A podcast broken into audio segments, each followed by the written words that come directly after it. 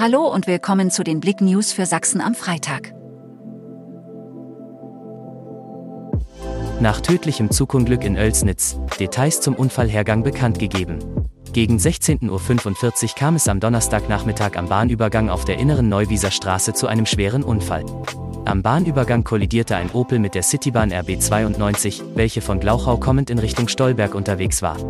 Dabei kam der Fahrer des PKW ums Leben. Chopau bekommt ein Taj Mahal.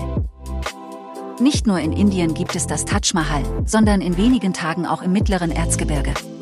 Zitat, am 24. oder 25. Januar ist es soweit, sagt der 48-jährige Kanwaljit Singh, der in der Motorradstadt bereits eine Pizzeria namens Avanti betreibt.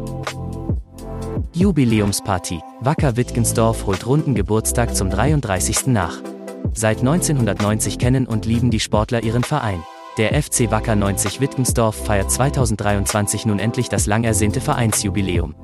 Was 2020 wegen der Pandemie nicht stattfinden konnte, wird nun im Sommer 2023 mit dem 33. Geburtstag endlich nachgeholt.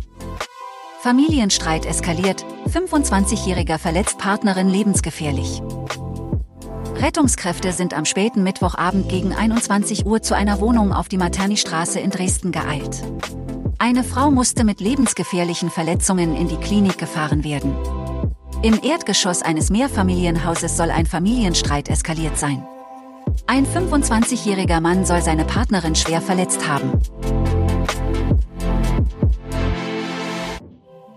Danke fürs Zuhören. Mehr Themen auf blick.de